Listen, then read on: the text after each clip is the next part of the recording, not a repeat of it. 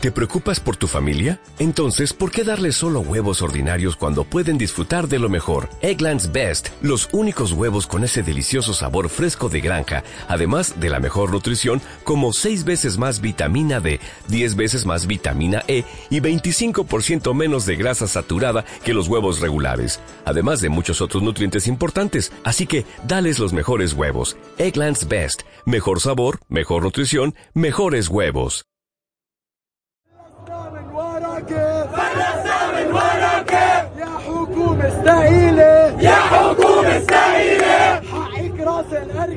Si yo digo Líbano, a algunos les vendrá a la cabeza la guerra civil que asoló al país durante 15 años, o la revolución de los cedros, o la guerra con Israel, o las protestas que inundaron el país el año pasado, o las imágenes de la explosión que conmocionaron al mundo hace apenas unos meses. El Líbano es una contradicción constante, marcada por su división religiosa y las consecuencias sociales de esta división. Para intentar desenmarañar el caos que es el Líbano, hoy está conmigo, en lo que duró un café, Alberto Rodríguez, periodista especializado en conflicto y Oriente Medio, fundador de 14 milímetros y director del recién estrenado documental Homeland Gone, sobre las protestas que estallaron en Líbano en 2019. Sé que el programa de hoy es un poco más largo de lo habitual, pero realmente vale la pena escucharlo, aunque sé que está feo que lo diga Y dicho esto, no me enrollo más. Mi nombre es John Baldwin. Bienvenidos a Lo que dura un café.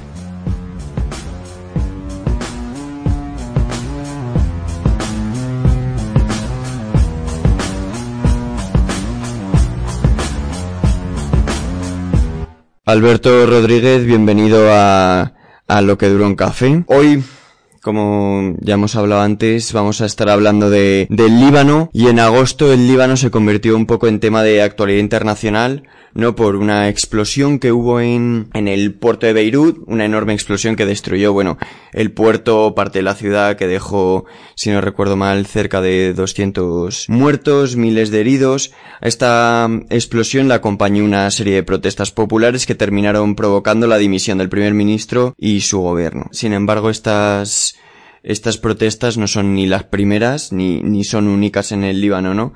Desde hace casi una década el país está en una, en una crisis o una serie de crisis económicas, políticas, sociales que afectan a todos los sectores de la sociedad libanesa, que se acentúan especialmente a partir del 2015. Tú estuviste en el Líbano hace unos meses allí documentando esta rabia, este descontento, ¿no? ¿Cómo es esta situación desde el terreno? Pues lo que comentas de la situación en el terreno, yo lo que vi es que realmente, aunque las protestas son por una cuestión económica, o al menos es lo que prende la mecha, que es un impuesto que iban a colocar al WhatsApp, en realidad Líbano tiene una crisis mucho más profunda, mucho más difícil de solucionar, dentro de que solucionar una crisis económica es muy complicado.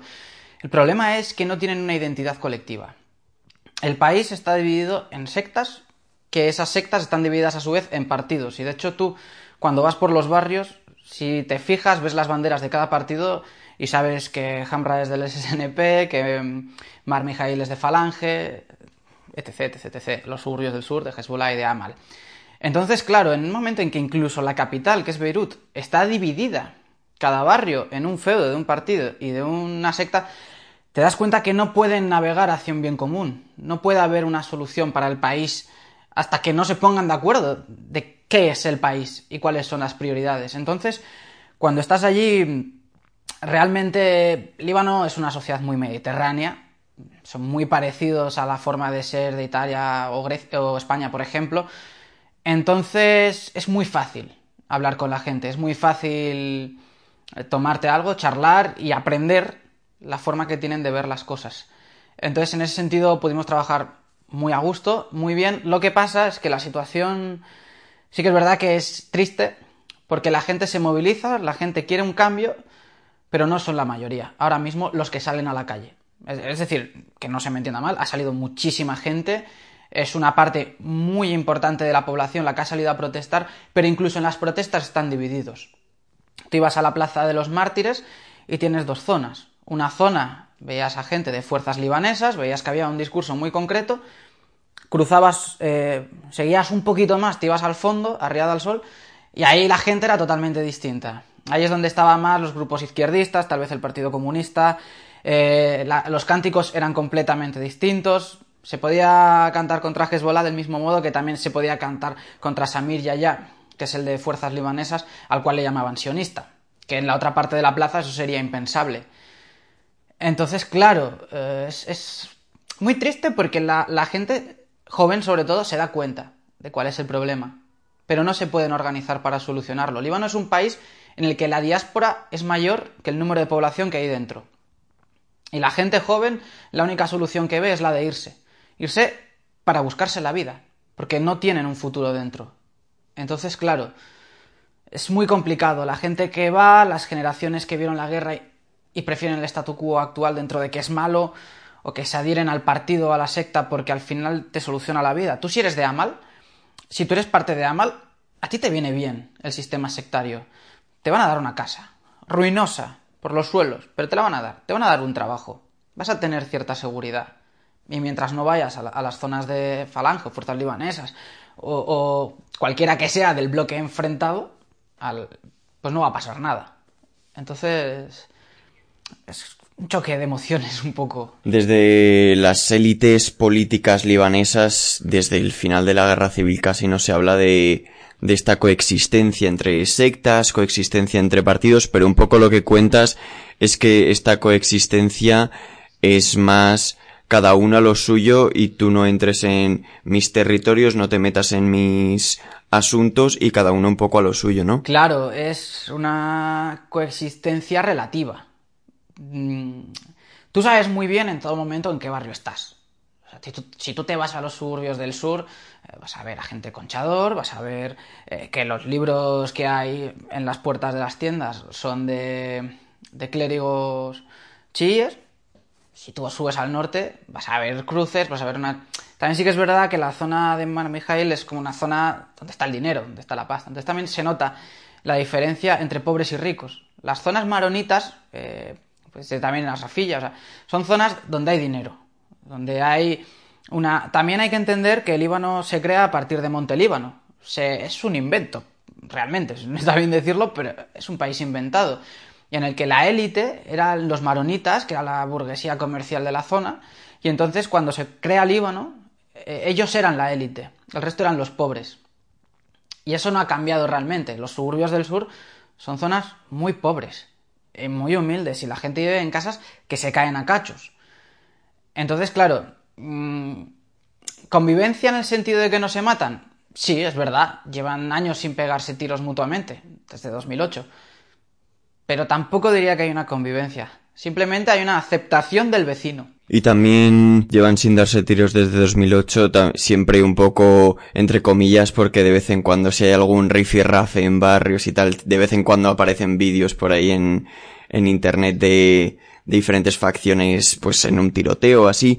Igual hay gente que nos está escuchando y se está preguntando, bueno, ¿cuál es la relación entre un accidente como puede ser una explosión en un puerto y que la gente salga a protestar contra el gobierno, contra la corrupción y que estas protestas sean tan multitudinarias que terminen provocando la dimisión del gobierno en, en sí. Hemos hablado anteriormente en otros programas de cómo uno de los grandes problemas a la hora de comunicar o de contar lo que ocurre internacionalmente es que como se dan píldoras de información repartidas en el tiempo, se suele perder el contexto, se suele perder la evolución de ese contexto. Es muy llamativo en el caso del Líbano, me parece, como se suele hablar de Hezbollah hace esto Hezbollah hace aquello, pero en general la gente no tiene una comprensión real de qué es Hezbollah, quién es Hezbollah, qué, qué papel juega Hezbollah en la política eh, libanesa, y esto es un ejemplo de los cientos que hay. Sí, respecto a como una serie de... como una simple explosión, bueno, simple, fue muy fuerte, pero como una explosión puede desencadenar una, reacción en cadena tan grande, eh, responde primero a dos cosas.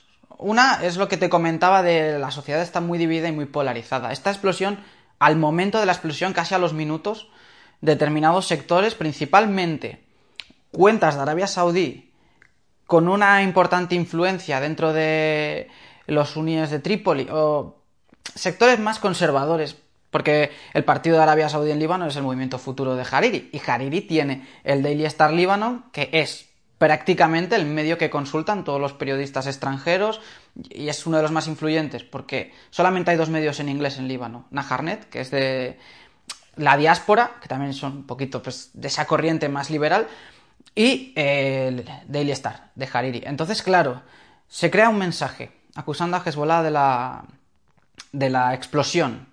Al momento, ya están los partidos que quieren derrocar al gobierno movilizándolo, muy en masa, viralizándolo. Mensajes acusando, discursos acusando, que quieren la responsabilidad.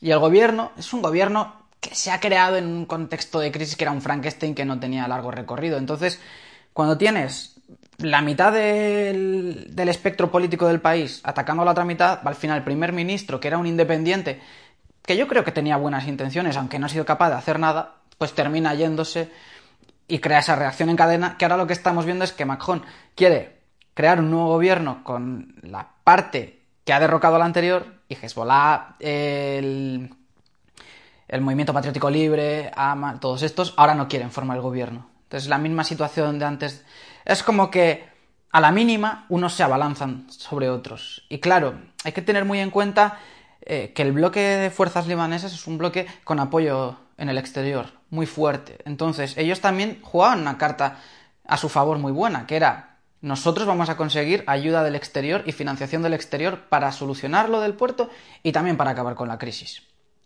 Que no creo que pase porque realmente los problemas son muy profundos. Y luego también hay una Mm, es muy interesante lo que comentas de Hezbollah en cuanto a que la gente no entiende qué pasa del Líbano. Tú cuando lees a la mayoría, parece que Hezbollah es algo que ha venido del espacio exterior, de repente ha aparecido en Líbano y ahora es eh, la causa de todos los males. Eh, Hezbollah se crea en un contexto en el que Israel estaba ocupando el sur del Líbano y se crea como un movimiento de resistencia islámica, que luego ha ido moderando sus posiciones hacia algo más nacionalista, donde primero Líbano y luego el, modelo de Estado Islámico, que es lo que quieren realmente.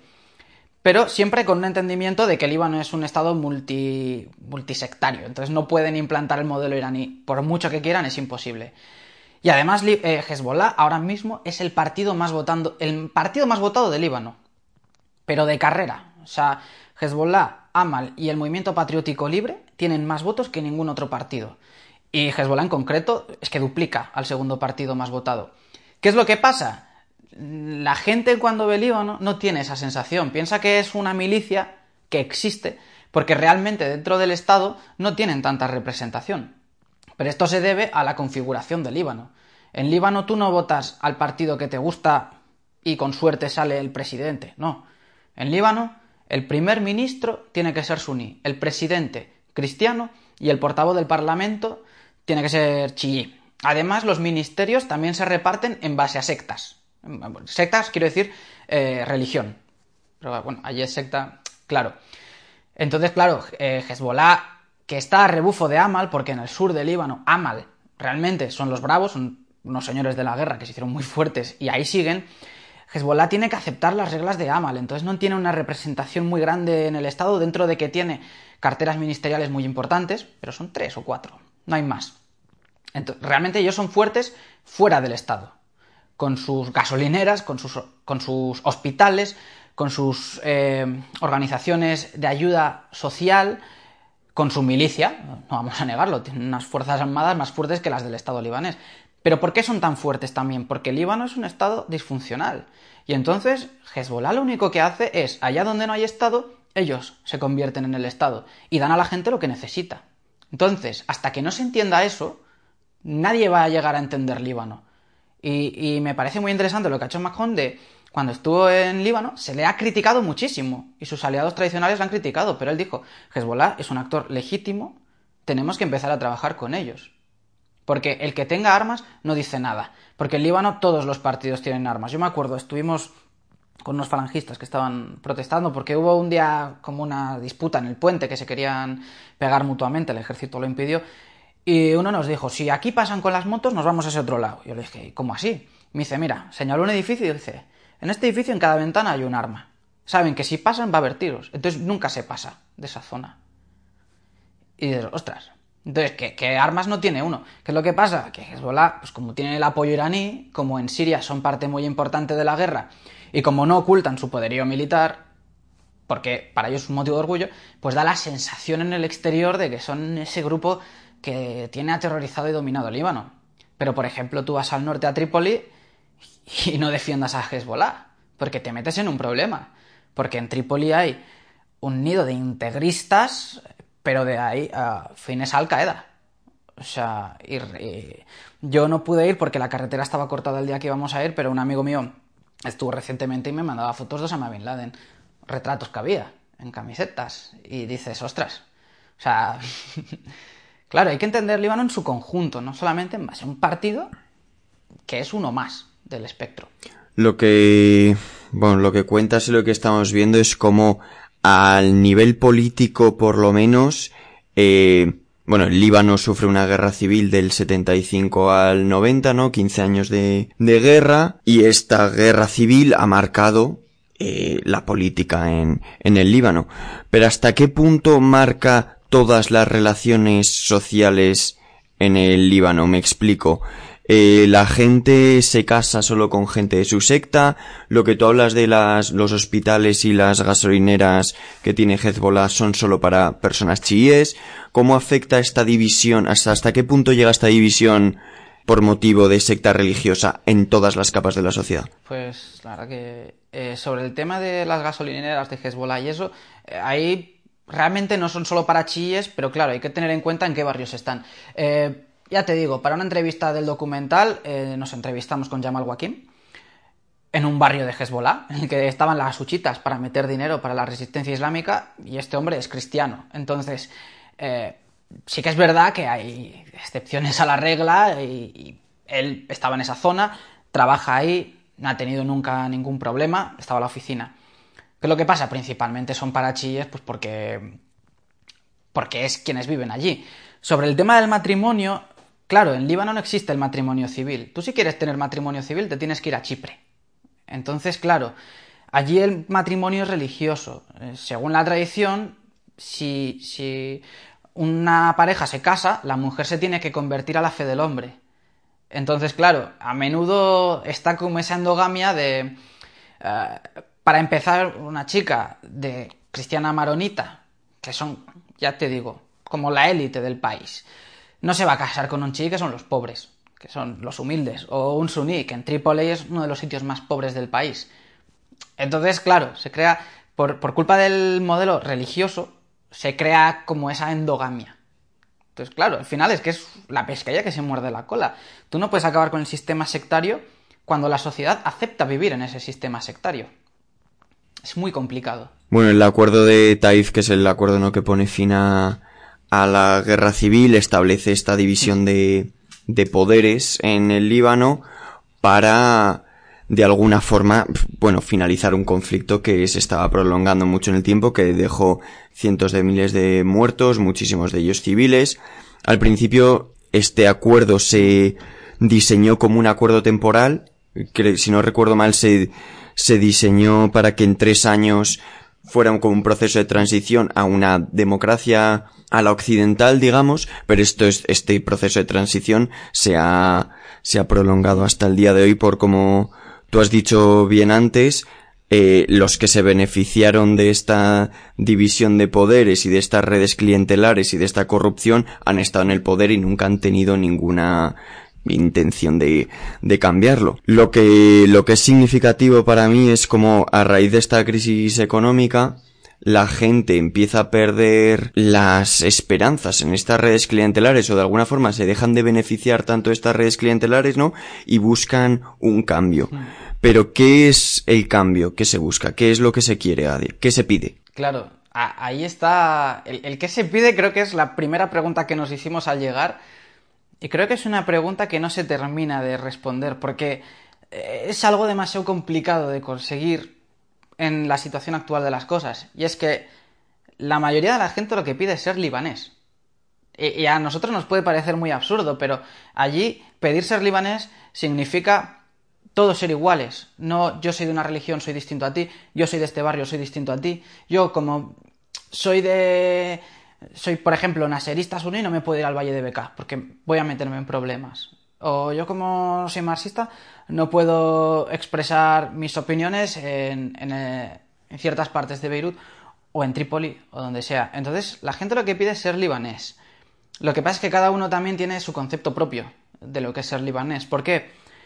Porque la gente que tiene privilegios en cuanto a un alto estatus no tiene el mismo concepto de ser libanés que un pobre, que lo único que quiere es tener una, igualdad de condiciones o al menos el mismo punto de partida. Y claro, la gente entiende que el sistema sectario está mal, pero también tiene miedo de lo que puede venir después. ¿Por qué? Eh, vamos al, ejemplo de los cristianos maronitas. Actualmente su voto vale más que el del resto, eh, tienen el cargo más importante que es el de presidente y viven en las zonas mejores del país. Claro, como te he dicho antes, Hezbollah es el partido más votado del país, un partido chií apoyado por Irán, que es sobre todo fuerte en el sur del Líbano donde están los pobres. Si tú acabas con el sistema sectario, va a haber un cambio radical también en la configuración de la sociedad y del sistema. Entonces hay gente que tiene ese miedo. Entonces es, es muy complicado porque quieren una solución, pero a la vez no se dan pasos para esa solución. El otro día leí que Michel Aoun, el que es el presidente en funciones del país, dijo que había que acabar con eso de los cupos de religiones, que eso de que ministerios reservados para determinadas religiones, ¿por qué? Pero ha quedado en nada. Es que ni siquiera ha habido un debate en torno a eso. Los que están a favor de reformar el sistema, todo el mundo está de acuerdo y dice, por favor, ya va siendo hora. Pero la mayoría, sobre todo los mayores, mm, les cuesta. Todavía tienen ese resquemor. Son gente que ha conocido mucho lo que es la guerra no quiere repetir la guerra, entonces tampoco quiere unos cambios muy radicales ni alterar el orden semipacífico que hay actualmente. Entonces, ¿qué quieren? Yo la sensación con la que volví es que quieren ser libaneses y quieren vivir con dignidad.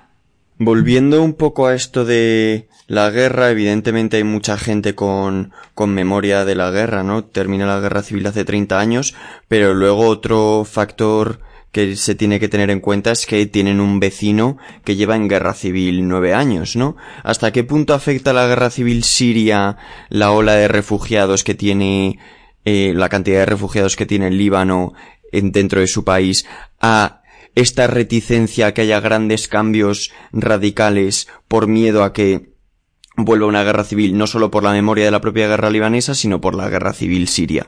Claro, el tema de la guerra civil de Siria es muy complicado en el caso libanés, yo diría por tres razones. La primera es que es cierto que han visto en la guerra de Siria se han cometido algunas de las peores barrabasadas del siglo. Entonces, claro, la gente ha visto eso. Y la gente ha recordado que la guerra civil libanesa fue una guerra criminal donde hubo matanzas como la de Sabra y Chatila, que eso era tremendo. Entonces, lo han visto muy de cerca. Entonces, también está ese miedo al cambio radical. Porque mm, puede ser algo peor. Además, también hay que tener en cuenta que el Líbano tiene al norte Turquía, y Turquía en el norte del Líbano tiene mucha influencia, y al sur está Israel. Que Israel, pues, tiene un historial muy de, guerra con... No superó haber perdido en 2006 la guerra. Eso es así.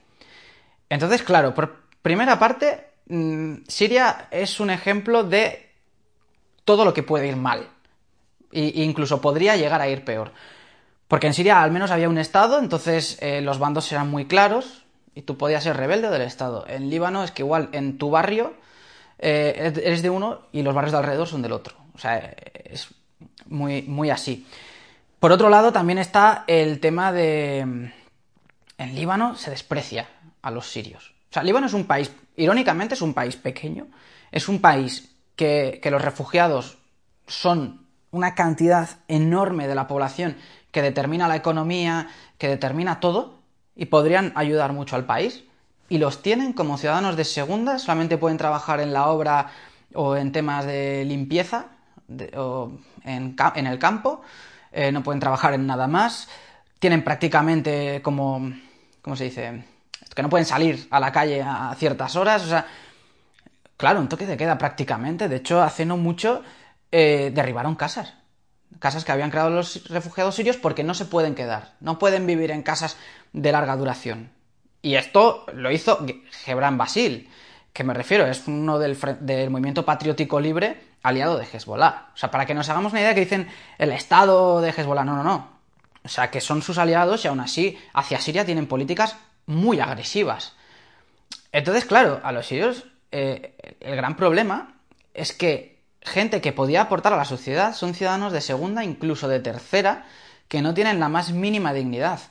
Y, nosotros hemos hablado con gente de Siria viviendo en Líbano, no como refugiados, como trabajadores, profesor, y tienen problemas. Prefieren hablar en francés o en inglés para que no les pillen el, acento y meterse en problemas.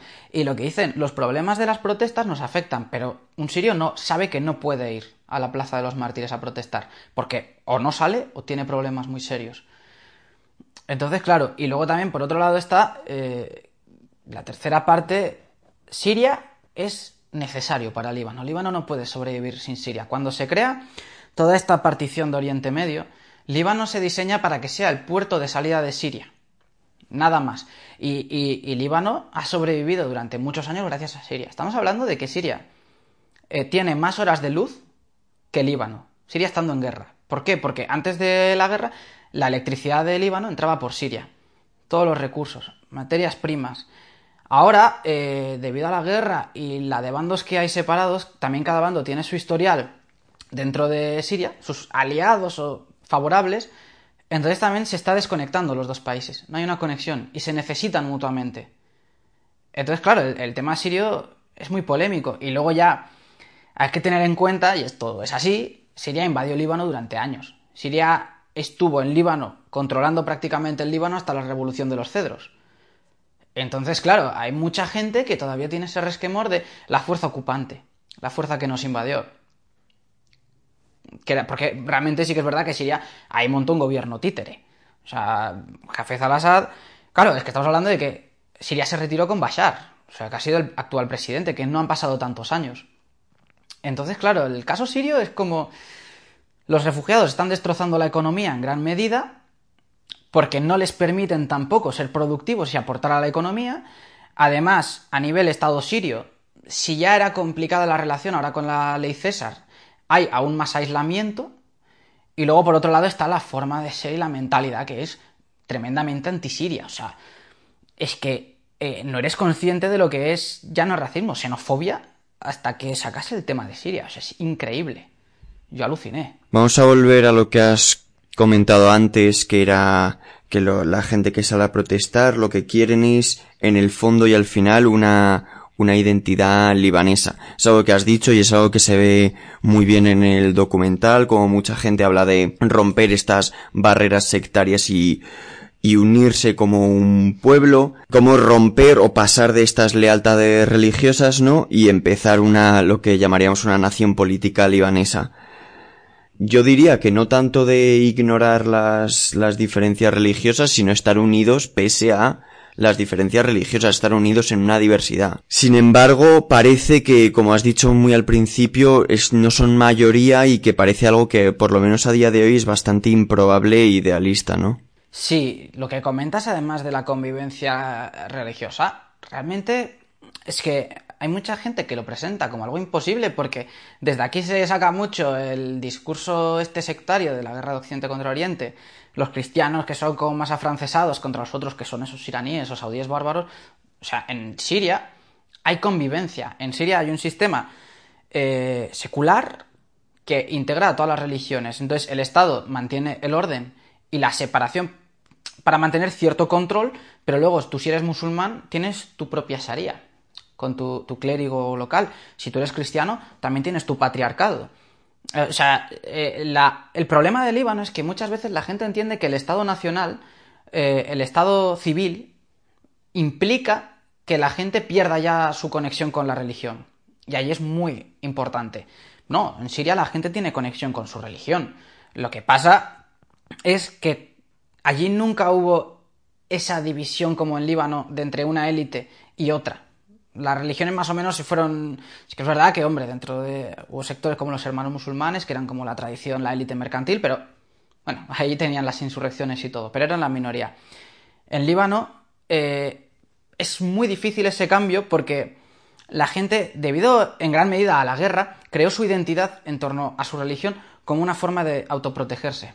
Entonces, las reivindicaciones de la plaza son muy legítimas, pero realmente son contra la corrupción unos, eh, contra la, la alianza con Israel o con Francia otros, y cuando rascas mucho, sacas que quieren ser libaneses, pero tienes que rascar mucho. Tienes que estar charlando mucho rato. Entonces, yo creo que más que ser una minoría, porque solamente una minoría cree en la necesidad de un Estado nacional o civil, son una minoría porque la mayoría tiene miedo de expresarlo, ese sentimiento. Por miedo a que eso vaya a derivar en la desconexión total con su fe. O en, en, nuevos conflictos entre unos y otros. Entonces, mm, la mayoría quiere el, mismo cambio, pero solo una minoría tiene ese discurso interiorizado. De hecho, al principio, los primeros días eran muy difícil, porque la gente se queda en lo básico. Yo quiero que se solucione la economía. Yo quiero que se acabe la corrupción. Y ya cuando te tiras horas, te dices, sí, bueno, sí que es verdad que la corrupción viene porque es prácticamente un sistema tribal que tenemos en el que, claro, si tú vas a tu partido, a tu caudillo, pues ¿cómo no va a ser corrupto si tienen redes clientelares? Y claro, esa división nos impide evolucionar y remar, remar todos al unísono, porque cada uno tiene sus intereses. Pero eso no es el programa, porque en Líbano también... El problema de la revolución es que no hay líderes claros. A mí me hacía gracia cuando yo leía artículos diciendo, hay un movimiento que se ha creado de estas protestas, que tenía un programa. Y aquí se les puso como la como el ejemplo de que la revolución estaba organizada, que había un programa claro. Nosotros estuvimos con la gente de las protestas que acampaba y estamos en sus grupos de WhatsApp. Y hablábamos con la gente y se ríen del movimiento este que ha aparecido. Pues dices, son gente que es oportunista y quiere hacer más de lo mismo. Entonces, si la gente que acampa no se lo cree, es que prácticamente nadie se lo cree. De hecho, tuve la televisión libanesa y no, ni se les menciona, porque son cuatro gatos. El gran problema de la revolución libanesa es que no hay una organización ni una idea clara. Es lo que cada sector reivindica en cada momento. Y de hecho tienen problemas de que unos a veces hacen cosas y los otros están en contra y los otros van y dicen pues eso hay que cancelarlo. En el documental se ve un poco esta sensación como de, de euforia colectiva, de por fin estamos todos unidos, vamos hacia la misma dirección y luego lo que tú estás contando ahora va un poco, no en contra, pero, pero sí que choca contra eso de, joder, aunque todo el mundo vaya a la unísono en la misma dirección, al final es inevitable que en el Líbano, como en cualquier otro lugar del mundo, existen diferencias ideológicas que aunque ahora todo el mundo o todo el mundo que está protestando tenga un objetivo común, es inevitable que esto vaya creando diferencias, vaya creando conflictos y vaya creando pues diferentes bloques ideológicos. Hay un resquemor o hay un miedo a que estos conflictos ideológicos se vayan de las manos, digamos, y lleguemos a una situación de conflicto más grande, aunque que ya no sea por motivos ya no sea por motivos religiosos, sino por motivos ideológicos, por ejemplo. Sí, yo creo que ese miedo siempre está. Lo que comentas de al unísono, eh, claro, es que es todo el rato una contradicción constante en Líbano, porque, por ejemplo, cuando estuvimos eh, en el Día de la Independencia, ahí era muy fuerte, o sea, ya había miles de personas, todos al unísono, la reivindicación de queremos un nuevo Líbano, queremos nuestra auténtica independencia. Pero luego ves que eso como que se va pinchando según pasa el tiempo. Entonces, por eso le quisimos meter el final este en el que demostramos, hemos intentado meter todo el espectro político, desde gente que participa hasta gente que no participa, pro gobierno, antigobierno, para que se vea que es que es muy curioso que al final todos tienen ese mismo sentimiento por distintas razones. Entonces cada uno tiene su cierre por distintas razones, pero todos están de acuerdo en que hay un gran problema. Y respecto a lo que comentas de las disputas siempre está esa tensión. Yo me acuerdo, eh, uno, de los días eh, hubo un tiroteo en el que, bueno, mataron a, a uno. Estaban en el coche, salieron con una K y le pegaron cuatro tiros. Y eso salió en la televisión y todo el mundo estaba tenso. Porque todo el mundo tenía miedo de que, como era en el contexto de las protestas, de que estaba, había algún muerto, tenían miedo de que eso estallase porque fuese una venganza. Resulta que era una disputa familiar. En cuanto se dijo eso, la gente ya tranquila. Y, y ostras, porque han acribillado aquí en mitad de Trípoli a uno con una K. Da igual. Era una cuestión familiar, sabían que no iba a explotar. En Líbano, si algo explota, va a explotar al momento. Entonces también todas las partes miden mucho lo que hacen. Es como todo el mundo sabe cuál es su límite, qué es lo que pueden llegar a hacer, qué es lo que no. Eh, cuando, cuando los de Amal atacaron a los manifestantes en la Plaza de los Mártires, ese mismo día o al día siguiente ya estaban los clérigos diciendo que no, bajemos la calma, esto no, así nos hacen las cosas. Había, había que frenar. ¿Para qué? Para evitar una respuesta, para evitar una reacción. La, guerra que hubo en 2008 fue por una chorrada. Fueron, se liaron a tiros y venga. un conflicto corto en el que murió gente. Pero fue también por algo que pasa de repente. Entonces, siempre está esa tensión de que pueda haber una cadena de acciones y reacciones. Entonces, es, la política libanesa es muy compleja. Es, eh, y cuesta muchísimo entenderla. O sea, yo creo que ni los propios políticos la entienden. Es importante o es, es relevante tener en cuenta cómo en el Líbano todas estas lealtades religiosas han, digamos, han prevenido de alguna forma una, la formación de una conciencia de clase unificada en todo el Líbano, ¿no? Por ejemplo, y se ha visto recientemente, por ejemplo, en Túnez o en Sudán, cómo los sindicatos de trabajadores han tenido un rol esencial en el, en la transición de un sistema político a otro. ¿Hasta qué punto se están creando o están entrando en, en el juego político sindicatos de trabajadores que busquen esta unión nacional entre libaneses? Pues la verdad que en mi experiencia yo no he visto una organización sindical. Mira, cuando vas a la Plaza de los Mártires, tú lo que ves es escenarios que luego resulta que están puestos por partidos, hay un despliegue brutal. Y luego si sigues hacia Arriada del Sol ves puestitos, puestitos de, pues eso, el Partido Comunista, eh, naseristas, alguna organización anarquista, pero no, yo no he visto sindicatos. Eh, por ejemplo, cuando se hizo la huelga estudiantil, antes de que cayese el gobierno por primera vez, fue el ministro de Educación el que dijo, oye, mira, pues eh, no tenéis por qué ir a la universidad a estudiar, huelga estudiantil. Fue, un ministro el que instigó eso. Eh, cuando, cuando llamaban a la movilización eran los líderes de los partidos. Yo al menos no he visto un sindicalismo. Y claro, eso también se nota en las movilizaciones. Como te digo, es algo... Es que es muy curioso porque todo el mundo rema al unísono, todo el mundo sabe cuál es el problema, todo el mundo tiene el mismo sentimiento, pero a la hora de organizar cómo ponerle solución, cada uno busca una solución distinta. Y entonces al final no sacas nada en claro. Entonces, sindicalismo ya te digo, yo igual alguien sabe, pero yo no he visto. Y la gente con la que he hablado, ninguno mencionaba. Porque también, claro, los, los partidos tienen sus sindicatos. Entonces, claro, sí que es verdad que la agrupación de médicos eh, quería hacer una huelga porque los hospitales no tienen medicamentos y tienen cortes de luz. Pero, ¿en qué ha quedado? Pues que ya no funciona. O sea, no es que sea porque la agrupación de médicos ha dicho que no, hay que ir. Es que los médicos también se han puesto en huelga porque llevan meses sin cobrar.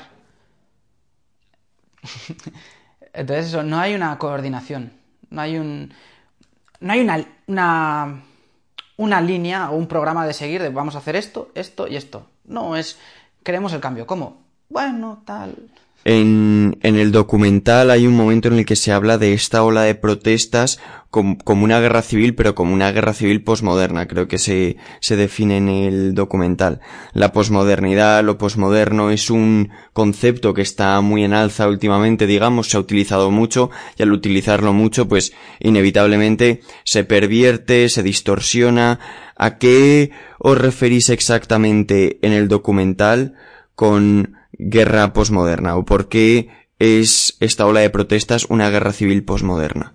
Sí, es interesante y fue una pena que eso ya no lo podíamos meter porque estuvimos luego charlando como una hora sobre este término. A lo que se refiere con guerra posmoderna es que actualmente en la psique de la gente una guerra moderna es una guerra tipo la de Irak o tipo la de Siria. Una guerra con bandos fuertemente armados que están pegándose tiros, conquistan territorios y dejan de conquistar territorios. Con lo que se refiere a guerra posmoderna, eh, tal vez también se puede entender como guerra de nuevo tipo.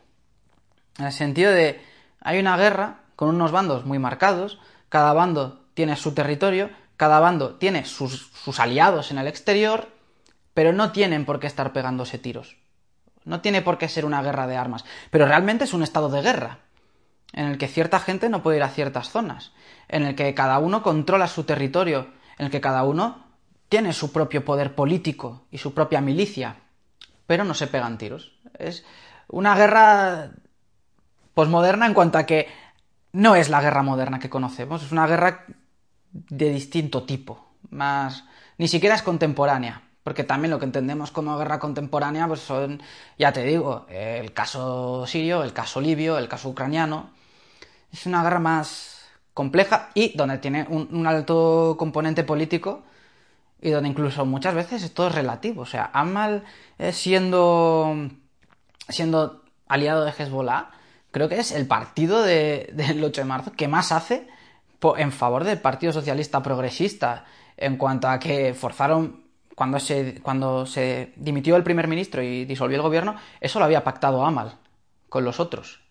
Entonces, como también muy relativa las posiciones. Es, depende de lo que me interese ahora, soy A o soy B. Que eso ya viene también de la guerra civil del Líbano. Por ejemplo, Siria entró apoyando a unos, incluso Siria entró contra Irán contra los intereses iraníes, siendo un aliado, y llegó a apoyar a los falangistas en algún momento. Aunque ahora luego se masacraron y, hoy día en Siria no digas que eres falangista, porque te metes en un problema. Entonces es como muy curioso todo, es una guerra relativa. Diríamos de alguna forma que, esta guerra posmoderna es un poco la, propia naturaleza del, del sistema político en Líbano, ¿no? Es este estado de guerra posmoderna, este, este estado eh, sectario y corrupto la única manera de mantener al Líbano lejos de un conflicto armado? Es complicado. Yo creo que, si este sistema sigue, va a seguir habiendo problemas, la crisis va a ser aún mayor, no va a haber soluciones. De hecho, Macron dio X X tiempo para crear un nuevo gobierno y no se ha creado el nuevo gobierno, por tanto no va a llegar la ayuda francesa. Y Estados Unidos este mes ha metido nuevas sanciones. Y esto es culpa de que el Estado es disfuncional. Entonces, si seguimos así, el Estado va a desaparecer por completo, va a ser un sistema libertario en el sentido de anarcocapitalista, en el que cada uno tiene su milicia. Y eso sí que va a llevar a guerras aún mayores y conflictos aún más salvajes. ¿Qué es lo que pasa? Que tampoco puedes acabar con este sistema de la noche a la mañana. Entonces es, muy complicado. Yo creo que tiene que ser un cambio paulatino. Eh, por ejemplo, que, tú votes. Bueno, más que el que tú votes a cualquiera independientemente de tu religión, más bien primero que cada partido y cada religión no tenga asignados ya unos ministerios que no van a cambiar y siempre van a ser suyos. Después, poco a poco, ir normalizando el modo de vida civil, es decir, tú si tienes un problema vas a los juzgados, no a tu iglesia, a tu parroquia, a tu mezquita, a lo que sea. Y poco a poco ir acabando con ese sistema. ¿Por qué? Porque si es de la noche a la mañana, lo que te comentaba al principio, Hezbollah es el partido más votado. Eh, Fuerzas libanesas es una de las milicias más fuertes, son la élite. ¿Vas a tener a los más humildes del sur contra la élite de la capital? Eso sí que puede acabar en un enfrentamiento violento, porque al final la guerra civil libanesa en gran medida está determinada por una élite que estaba perdiendo sus privilegios. Entonces, claro, tiene que ser paulatino. Pero, mm, si es demasiado rápido, habrá violencia. Si no es demasiado rápido, si es demasiado lento, va a ser incluso peor en el estado actual de las cosas. Yo lo que creo, lo que pasa es que esto ya, pues, eh, es ya más opinión personal y puede ser más polémico.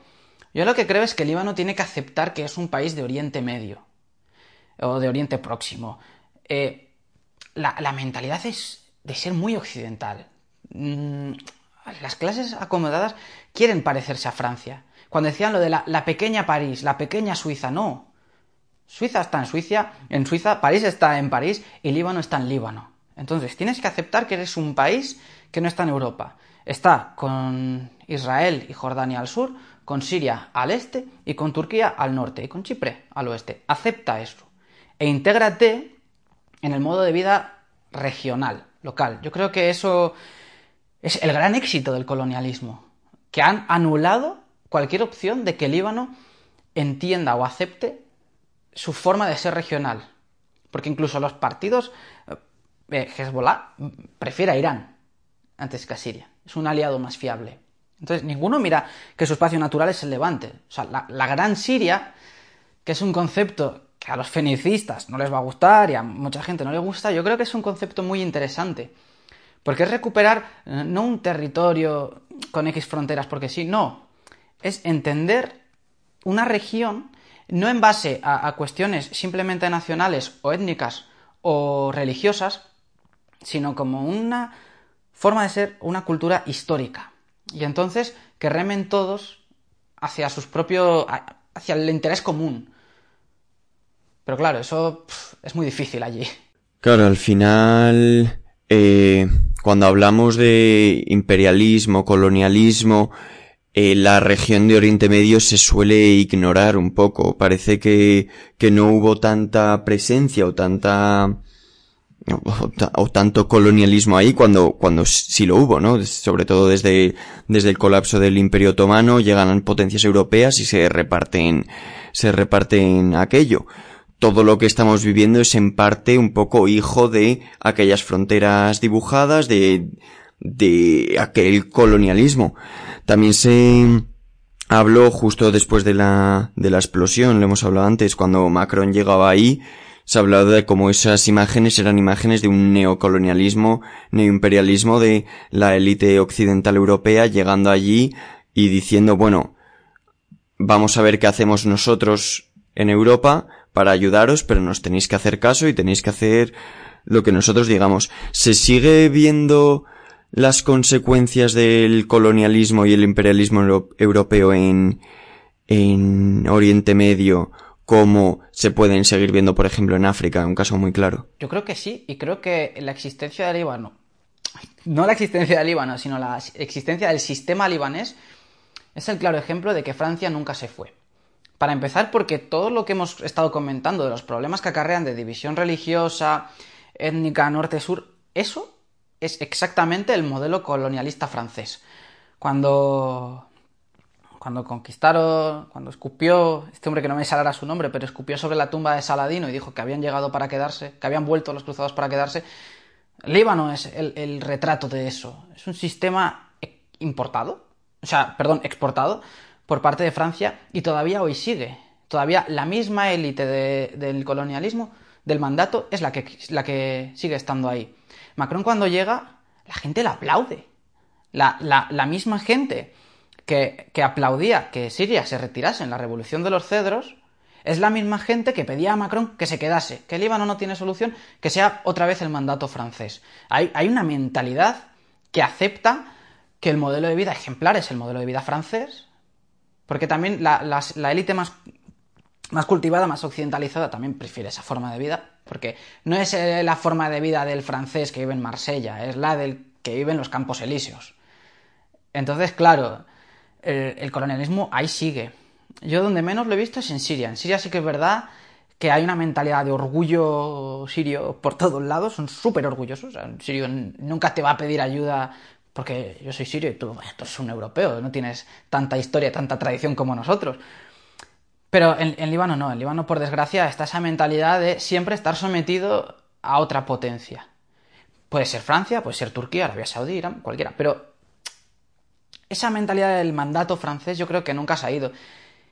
Y, y, la división, bueno, es que el sistema ahí sigue.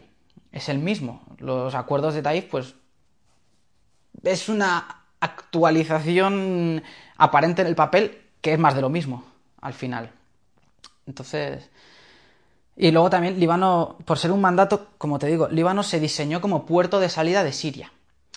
¿Qué quiero decir con esto? Líbano no está diseñado para producir. Líbano no produce nada. Líbano fue el granero del Imperio Romano. Fue una zona muy rica en recursos y hoy día lo único que se cultiva es marihuana en beca farmacéutica. Y la harina para el pan la importan de Australia. No hay industria, no se produce nada, no se cultiva nada. Solamente es un puerto lo que pasa es que ¿cuál es el problema? Que ahora no son el puerto de salida de Siria, porque Siria tiene el ataque a Tartus, Siria está sufriendo tremendas sanciones y bueno, Siria está en guerra, o sea, no puede mantenerse una forma de desarrollo colectivo. Eh, lo más propio que tuvo Líbano fue que fue el banco de las guerras. Como comenta Jamal Wakim, ellos se beneficiaron mucho de la guerra de Libia, de la de Irak, de la de Siria. Ahora no tienen guerras de las que lucrarse. porque ya no hay más guerras, ahora la guerra la tienen en su propio territorio. No son puerto de salida, no producen ni cultivan. Al final son la colonia sin la metrópoli. Claro, justo lo que lo que hablas de la mentalidad es un poco lo que lo que habla Franz Fanon, ¿no? De no, no, existe la descolonización hasta que no descolonizas la mente del colonizado y si esa gente sigue queriendo estar sometida por la metrópolis es muy difícil cambiar todo eso. Sobre lo de el, el puerto de salida y los bancos y todo eso, es inevitable, como, como hemos hablado antes, destacar que la crisis, a pesar de ser principalmente política, es una crisis que nace de una crisis económica, digamos, ¿no? El colapso del sistema político en Líbano viene derivado de, como es, como es habitual además en todos estos casos, viene derivado de una crisis económica.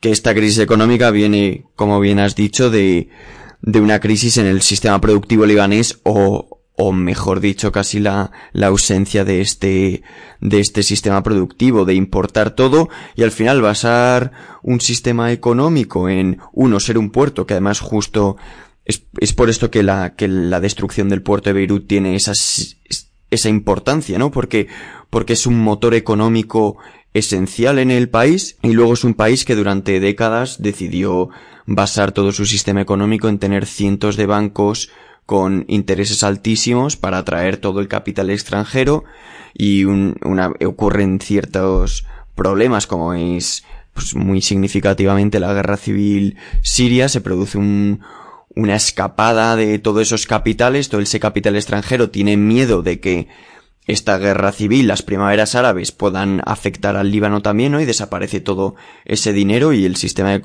un sistema económico que se basa en sistemas no productivos y en burbujas especulativas, como bien sabemos en España, eh, funcionan bien hasta el día que, que, explota todo, como ha pasado ahora en el Líbano, y, y deja de funcionar, ¿no? Existe una, una voluntad de transformar un sistema productivo y crear una industria nacional, sobre todo, como hemos dicho, sin organización sindical, sin organización obrera.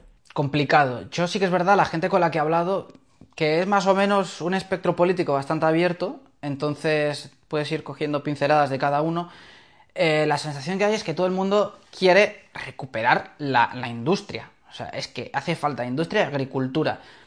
¿Cuál es el problema? La élite política no quiere cambiar eso, porque dentro de que el Líbano está arruinado, hay una élite que vive muy bien con el estado actual de las cosas. Por ejemplo, para que te hagas una idea, China ha ofrecido crear centrales eléctricas en Líbano para tener soberanía energética. Y, porque en Líbano, o sea, es que mediodía no hay luz. O si tienes generadores privados, pero ahora, hace nada, un, barco con gasolina, no, con gas, perdón, que tenía que llegar de Argelia se retrasó y han estado sin luz en el país. Entonces, eh, China ofrece crear centrales eléctricas y la élite política lo rechaza y, no lo aceptan, no, no, cumplen con las condiciones, no, no, crean esa industria. Sí que es verdad, por lo que me comentaban eh, en el sur, eso nos lo comentaba Hadin Arrala, en el sur del Líbano la gente está empezando a volver a cultivar, porque tiene miedo de que el sistema colapse y quedarse sin comer. Entonces están empezando a cultivar, pero es algo muy a pequeña escala, a nivel familiar. Entonces, claro, y además en otras regiones eso no funciona. Entonces es complicado. Bueno, y, no es por una motivación de, de inversión económica, sino por un miedo de colapso absoluto. Claro, es decir, eh, no es gente que dice voy a montarme mi negocio. No, no, es gente que dice es que esto se va al carajo y necesitamos hacer algo rápido porque si no nos quedamos sin comida.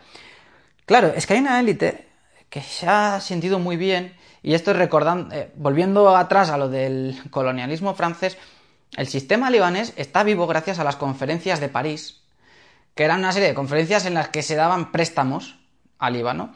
Para esos préstamos, Líbano pedía dinero al Banco Central libanés y tenía una deuda impresionante. ¿Cuál es el problema? Ahora el Estado libanés no tiene dinero para devolvérselo al banco. El banco no tiene dólares. Han sancionado un banco bastante importante que estaba ligado a Hezbollah.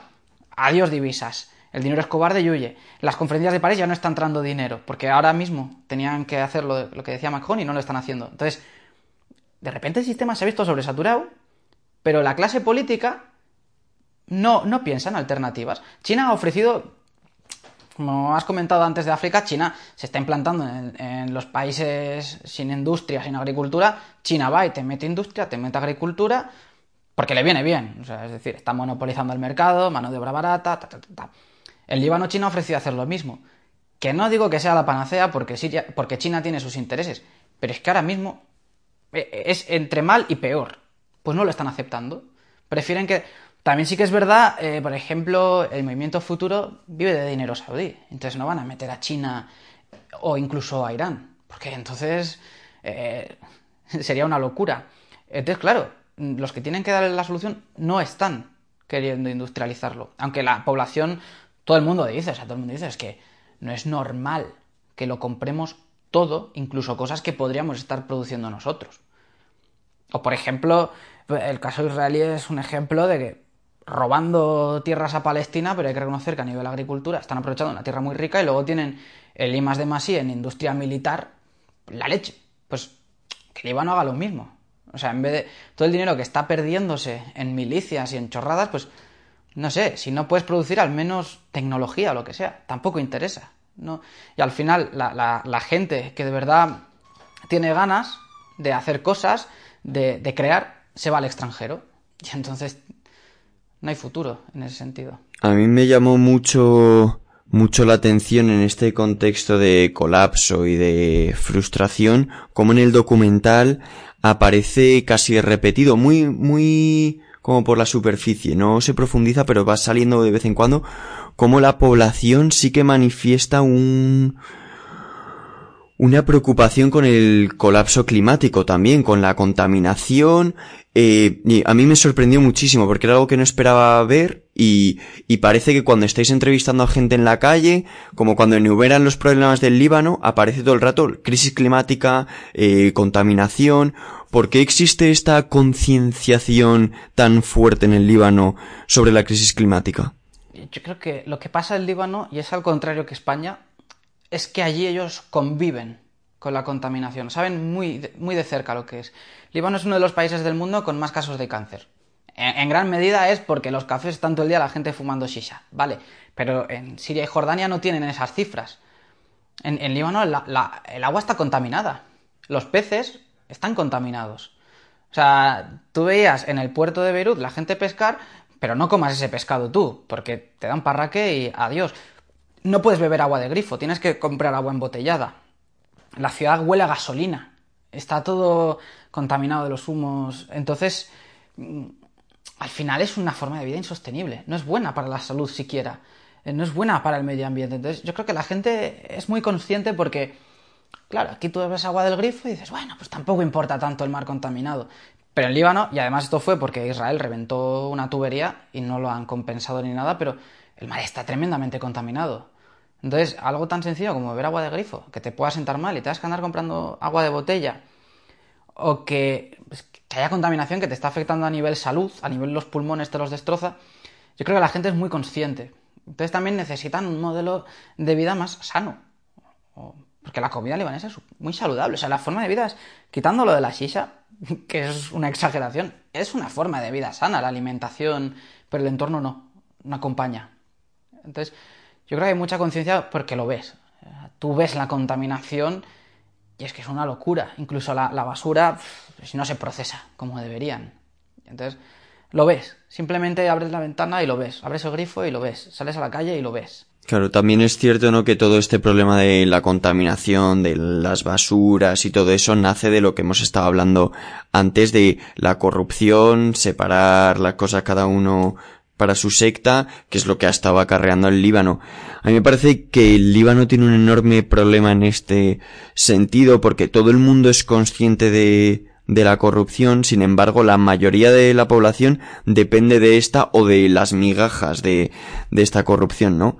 Las redes clientelares, clientelares siguen contando con un apoyo relativo dentro de las comunidades, esto se debe no sobre todo a, a una dependencia de estas redes clientelares por la población, por sus por sus réditos económicos. Mucha gente depende de esta, de estas redes clientelares para alimentar a su familia, ya que, como has dicho al principio, si tú te metes en un partido político o expresas simpatías hacia el partido político, tener una casa, aunque sea una casa de mierda, tener un trabajo que es un trabajo de mierda, pero bueno, por lo menos puedes vivir. Entonces, ¿cómo se consigue que la gente renuncie a un sistema del que depende económicamente? Uh, pregunta muy difícil. Eh, yo creo que tienen que ser conscientes de que, aunque se estén beneficiando de ese sistema, no están viviendo bien. Eh, cuando tú tienes un sistema sanitario prácticamente privatizado y, donde el sistema público no funciona, es que por mucho que el partido te prometa cosas, tú el día que tengas una enfermedad, olvídate. Eh, o sea, date por sentenciado. Como tengas un cáncer, despídete de la familia. o sea, lo tienes muy difícil. Entonces, la gente tiene que entender eso. Eso me gusta mucho lo que comenta Jadi en la entrevista, que era cuando decía, eh, no, es que hay gente que va contra mi partido. Da igual, da igual. Tú no vayas con esa gente, ve con los otros. Pero lo que están denunciando tú también lo estás sufriendo. Tú vas por los barrios del sur y sí, hay mucha gente que tiene casas que se las da mal, pero son casas que se caen a cachos. Que, no merece la pena vivir ahí. Ves gente que no tiene ni ventanas. Entonces, eh, ¿cuánto mejor sería un estado funcional en el que no necesitas primero depender de redes clientelares, no necesitas eh, ser leal a, un tío que está ahí, y, cuanto mejor un Estado que de verdad te proteja el, el Estado. Lo que pasa, que eso mm, es lo que comentábamos en el documental, el sistema libanés se basa mucho en la mentalidad tribal. Que aquí en Europa como hemos tenido una evolución distinta, ni mejor ni peor, simplemente las cosas han sido distintas en la historia, no entendemos eh, la mentalidad tribal o todo lo que se puede llegar a diluir el poder. No existe algo centralizado. Tú eres leal al núcleo familiar, a la tribu, a la comunidad. El sistema de partidos libanés realmente es eso. Tú tienes tu familia, tu barrio y tu comunidad. Entonces, también hay que superar esa mentalidad tribal. Hay que tener una ilustración, no sé cómo decirlo que suene bien, pero, pero hay que cambiar también esa mentalidad de lealtades tribales y entender que con un estado fuerte tú no te van a quitar tu forma de vida actual, pero si es funcional te va a proteger mucho más que el, yo estoy en un sitio y no puedo ir a otro porque ya no son los míos. Estás hablando todo, todo el rato de estado disfuncional, de cómo el Líbano por su, por su reparto de poder sectario se ha convertido en un estado que absolutamente, bueno, disfuncional, como, como ya he dicho, un estado que, en el que el liderazgo parece absolutamente imposible y la toma de decisiones es, es complicada, por lo menos. A mí me parece muy representativo eh, de esto en el contexto de, de la explosión de Beirut, que en, en el año 2001, o sea, hace 19 años, se propone en el Parlamento la creación de un órgano nacional que, que coordine los esfuerzos de asistencia en caso de, de un desastre. Durante 19 años esta ley se queda en el limbo porque los partidos y las sectas son incapaces de ponerse de acuerdo en la en, son incapaces de ponerse de acuerdo en la composición sectaria de, este organismo. Es ya la última pregunta y es un poco una pregunta complicada, pero ¿es el Líbano un estado fallido? Yo creo que sí. Yo creo que sí. Y el claro ejemplo es que desde octubre no hay un gobierno que funcione. Eh, bueno, desde octubre. Sí, prácticamente por esas fechas cayó. Eh, cuando tú tienes un gobierno que no eh, y esto es muy importante, aquí nos ha explicado bien en España. El gobierno libanés no cae por la presión de las protestas, cae por la instrumentalización de las mismas. ¿Qué te quiero decir? El gobierno no cae porque de repente todo el mundo es consciente de que las cosas se están haciendo mal. El gobierno cae porque el bloque de fuerzas libanesas, Movimiento Futuro, Falange, Partido Socialista Progresista, este bloque vio en las protestas una forma de focalizarlo contra sus rivales políticos. Y entonces dijeron, vale, nos retiramos, dejamos nuestros cargos en el Parlamento. Y al día siguiente ya estaban movilizándose contra el gobierno. Era una herramienta de machacar al gobierno. Y eso lo hemos visto hasta ahora. El bloque de Hezbollah, Amal, eh, Movimiento Patriótico Libre, esta gente creó un gobierno, con Diaba a la cabeza, un gobierno que intentaron contentar a la, a la población con un perfil más tecnócrata, pero que no ha servido de nada. Ese gobierno ahora se han retirado en la explosión del Líbano porque no funcionaba ese gobierno. Y ahora eh, los mismos que se retiraron quieren formar otro gobierno sin el gobierno al que han retirado ahora. Es como una telenovela, es un espectáculo. Además de eso, eh, la explosión del puerto de Beirut demuestra que las cosas funcionan mal, pero no funcionan mal de ahora, que el nitrato de amonio llevaba años eh, ahí guardado. Y el primer ministro era Rafik Hariri, que ahora están culpando al actual gobierno, pero eran los que se retiraron con motivo de las protestas, los que tampoco pusieron una solución. Porque ya te digo, o sea, no es que unos mal y otros bien, es que todos mal. Entonces, cuando llevas años que no puedes dar a tus ciudadanos los servicios más básicos, que la electricidad te la tiene que dar Siria, que es un país que está en guerra, cuando no eres capaz de formar gobierno, cuando hay partidos con eh, milicias, con ejércitos más grandes que el tuyo. Eh, es que no, se puede decir que sea un Estado funcional, porque no existe, ni siquiera pagan los salarios a los médicos. Eh, todo funciona mal. Y, luego ya te digo que es que hasta las cárceles son privadas. Por ejemplo, la comunidad armenia pues tiene una cárcel en la que solamente hay armenios. Y eso lo llevan partidos armenios. Entonces, estamos hablando de... Y luego de que hay una desconexión total. O sea, cuando tú, de tiro, no puedes ir a, eh, cuando vives en el sur, en cualquier sitio del sur, no puedes ir a Trípoli, cuando en Trípoli los alawitas sufren atentados a punta pala porque solamente una calle les separa de salafistas que apoyan a Al Qaeda, cuando has perdido el control de la frontera con Siria porque tenías una insurgencia de ISIS y Al Qaeda en tu territorio y tuvo que ir Hezbollah con el ejército sirio a, limpiar la frontera porque tu ejército al principio no quería ir y lo hizo al final, es que el Estado, ¿qué sentido tiene? O sea, a mí también me hace gracia. El Líbano ahora mismo, personalmente, es el paraíso de cualquier anarcocapitalista. Porque es un sitio en el que todo lo tienes que pagar. O sea, lo que hagas con tu vida depende de cuánto dinero tienes. Y en el que el Estado no existe. Entonces, eh, yo creo, esto, en una conversación que tuve hace poco, uno decía, no, Líbano tiene que estar tutelado por la ONU hasta que las cosas se normalicen. Y al momento me pareció una burrada pero luego lo piensas y dices, ostras, es que ahora, desde la explosión, no ha cambiado nada. Sigue exactamente igual. Lo único que ha cambiado desde la explosión es que la economía libanesa está aún peor. Ya está, no ha cambiado más. Entonces, yo entiendo que es un desastre muy fuerte al que tienen que reaccionar. Además, el coronavirus, ayer hubo 900 casos, está creciendo mucho. Yo entiendo que es difícil. Pero es que tampoco hay gestos de querer cambiarlo. Tampoco hay un intento de reforma. Entonces, claro, pues yo creo que el Estado no... Sí, es un Estado fallido. Eh, no como lo entendemos, o sea, es decir, no es como Somalia, que tiene Somalilandia, Puntlandia, es, tremendo. Mm, pero el que sea más estable o más pacífico no significa que el Estado esté funcionando. Es más pacífico por la voluntad de la gente. Ya está. Si, si un partido dice mañana, vamos a matar, van a matar. Lo que pasa es que, bueno, sabes que si matas mueres, entonces tampoco quieren. La élite, los caudillos viven muy bien. Pues nos quedamos con esta reflexión. Como siempre, como ya es tradición en el programa, siempre preguntamos al invitado para terminar unas recomendaciones de lecturas para la gente que haya escuchado el programa y se haya quedado un poco con el gusanillo de saber un poco más de Líbano, de Oriente Medio, de Siria. Entonces, si tienes alguna recomendación, adelante. Sí, pues mira, recomendaría dos libros y un documental. El documental tiene menos que ver con el tema, pero creo que también es muy interesante. Libros, eh, primero de todos es el de Jamal Wakim, que además aparece en el documental, es el profesor de universidad que comenta lo del concepto de la guerra posmoderna, y es un libro necesario para entender Oriente Medio, es Eurasia contra Occidente.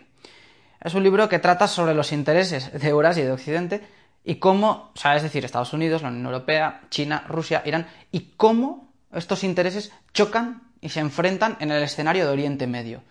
Entonces, eh, es una perspectiva que a mí me gusta porque no es... Es muy difícil encontrar autores árabes en inglés. Y creo que en castellano también lo va a sacar. Entonces, eh, me parece muy interesante la perspectiva. Se sale del orientalismo, pero también del discurso sectario. Lo hace desde una perspectiva más marxista, entonces es muy interesante. Por otro lado, y ya que hemos hablado de Hezbollah, yo creo que una conversación es imposible explicar el partido, entonces recomendaría, son dos libros, pero yo los entendería como uno. El primero es Hezbollah, la historia desde dentro, de Naim Qasim, que fue el, el anterior secretario general del partido. Entonces habla del origen y de la doctrina que tienen islamista. Entonces me parece ese libro, si no se lee, no se puede entender al partido. Pero luego está otro, que es de la misma editorial, que es Hezbollah, eh, Esfuerzo y Poder, creo que es ese, no sé qué, Poder, ahora no me sale, por lo tengo empaquetado, pero eh, ese libro lo que cuenta es la evolución del partido, cómo su doctrina ha evolucionado hacia unas posiciones más nacionalistas, más patrióticas, por así decirlo, y además también lo que habla es de las redes que tiene. Las redes de. de. pues eso, las ONGs, eh, los USI, todo lo que tienen. Entonces, también para entender la implantación en el país y cómo han logrado ese poder. Y luego hay un documental que no es exactamente de Líbano, es Hamdam, eh, de Martín Solar, que es sobre Palestina, ¿vale? Cuenta la historia de, un palestino, pero, eh, bueno, que estuvo en las cárceles israelíes por un atentado que hizo un aprendiz suyo. Lo que pasa es que me parece muy interesante para entender el concepto de la mukawama, cómo entienden la resistencia a esta gente. Es, un, es una obra lenta, bastante conceptual, de un palestino que estaba en Siria, cometen el atentado en Israel, pero un poco la la mentalidad de la opresión palestina, pero sin discursos de ONG, sin discursos parciales, reconociendo la autocrítica. También para entender los palestinos. ¿Y por qué hablando de Líbano meto a Palestina? Eh, no se habla mucho, pero Líbano no se puede entender sin Palestina. La guerra civil empieza por un conflicto con Palestina, cuando hubo un tiroteo en el que se mataron palestinos y falangistas y se volvieron a tirotear de nuevo. Es un relato palestino y creo que es muy interesante, porque es una visión de la cuestión palestina que no... Tal. Y bueno, del Líbano el documental Homeland es maravilloso. Justo, iba a decir que yo, que yo aprovecho para recomendar vuestro documental, que además se puede ver en Amazon, que es facilito de encontrar, que no es una obra que tengas que excavar por bibliotecas para encontrarlo, que está en Amazon, que lo puede ver cualquier persona, que además es cortito, es que se ve muy bien, y que es, que es obligado. Pues Alberto, muchas gracias por haber estado aquí charlando sobre el Líbano y haber, bueno, haber ilustrado a todo el mundo y a mí incluido de, una situación que has vivido en tus carnes desde, desde el terreno y pues cuando quieras volver estás más que invitado. Yo encantadísimo, la verdad que ha sido un placer y gracias a ti por, por darme este tiempo y por la charla, la verdad que yo, yo contentísimo. O sea que para repetir cuando sea. A las personas que habéis llegado hasta aquí, muchas gracias por estar aquí un programa más. Las recomendaciones de lectura, como siempre, las enviaré mejor explicadas, con links de descarga y de compra en el newsletter mensual. Para las personas que no estéis suscritas todavía al newsletter es gratuito, voy a dejar los links en la descripción de allá donde estéis escuchando el programa. Y simplemente recordaros que nos podéis encontrar en Patreon y apoyarnos económicamente, apoyar económicamente a este proyecto y también nos podéis encontrar en redes sociales, en Instagram, en Twitter, en Facebook. Muchas gracias una vez más, mi nombre es John Baldwin, esto ha sido Lo que dura un café.